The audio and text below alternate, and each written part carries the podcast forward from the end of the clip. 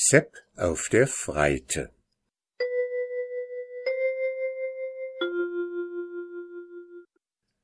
Es ist heute Kirchweih, sagte die alte Bauersfrau, die seit fünf Jahren gichtbrüchig im Bett lag.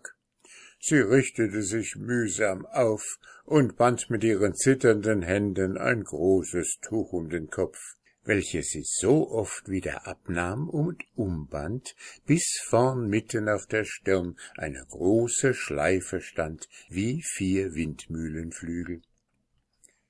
Es ist heute Kirchweih, Sepp, und du wirst heute Abend wieder allein zum Tanze gehen, wie voriges Jahr und wie vorvoriges und wie immer.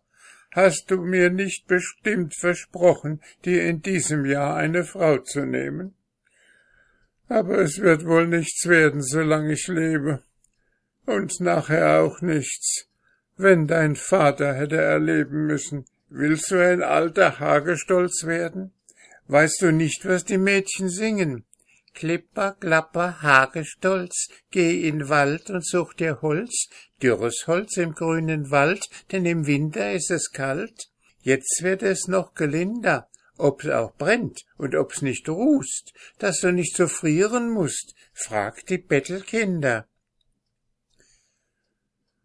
Da antwortete der Sohn kleinlaut, dass die Mädchen im Dorf ihm alle gleich gut gefielen und er nicht wisse, welches er wählen solle.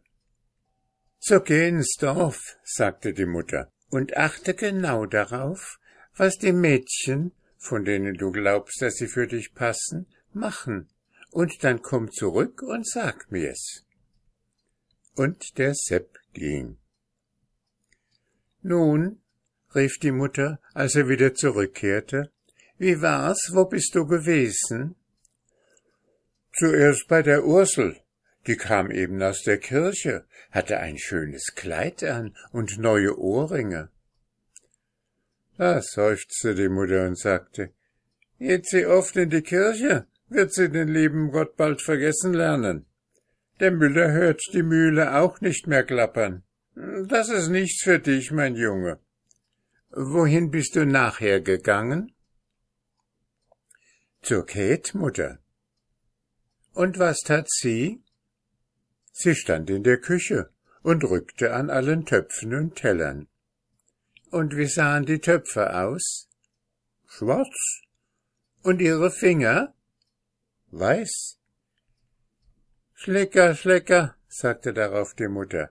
Schlecker, Schlecker, naschig und lecker, backt sich Kuchen und süßen Brei, vergiss die Kinder und Vieh dabei. Lass sie laufen, Sepp. Darauf bin ich zur Bärbel gegangen, saß im Garten und machte drei Kränze, einen von Veilchen, einen von Rosen, einen von Nelken. Sie fragte mich, welchen sie heute zur Kirchweih aufsetzen sollte. Da schwieg die Mutter eine Weile und sagte dann Ein silbernes Herrchen und ein goldenes Närrchen, gib ne kupferne E, viel eisernes Weh. Weiter, mein Jung. Als viertes bin ich zur Gret gekommen stand vor der Haustüre an der Straße und gab den armen Leuten Butterbrote. Da schüttelte die Mutter den Kopf und sagte, Tut sie heute etwas, was alle Leute sehen sollen? Tut sie ein andermal wohl etwas, was keiner sehen soll? Steht sie am Tag vor der Haustür, hat sie wohl am Abend auch schon dahinter gestanden. Wenn der Herr mittags aufs Feld kommt, während die Leute essen, da springen nur die faulen Knechte auf, um zu mähen. Die Fleißigen bleiben sitzen. Bleib lieber ledig, Sepp, ehe du die nimmst. Bist du nicht weitergekommen? Doch, zuletzt bin ich noch zur Anne gegangen. Und was tat sie? Gar nichts, Mutter.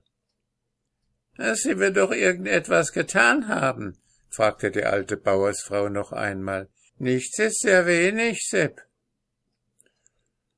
Behüt Gott, antwortete der Sohn. Sie machte gar nichts, ihr könnt euch darauf verlassen. Dann nimm die Anne, mein Jung. Das gibt die besten Weiber, die gar nichts tun, was die Burschen erzählen können.